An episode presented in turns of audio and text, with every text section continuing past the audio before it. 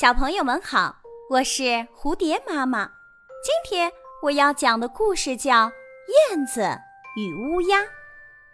燕子常常为了自己的外形长得跟乌鸦相似而倍感苦恼。乌鸦浑身漆黑，叫声也十分难听，又是灾难的征兆，人们都视它为灾星。燕子可不想与这样的鸟扯上关系。于是，燕子对乌鸦说：“你长得这么难看，还时常大叫大嚷，真是个不知道羞耻的东西。难道你就不知道自己是个令人讨厌的家伙吗？”岂料乌鸦反驳道：“你虽然外形较好，远胜于我，不过也只有在春天里，你才敢于炫耀美丽的外貌。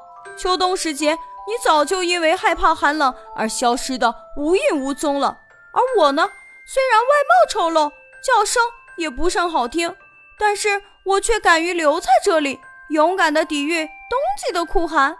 这样看来，你觉得究竟谁更应该感到羞愧呢？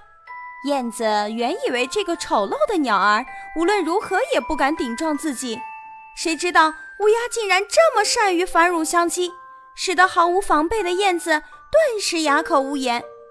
这个故事告诉我们。任何人都有自己的长处与短处，倘若一味地盯着别人的短处加以嘲笑和攻击，往往都是自取其辱的前奏。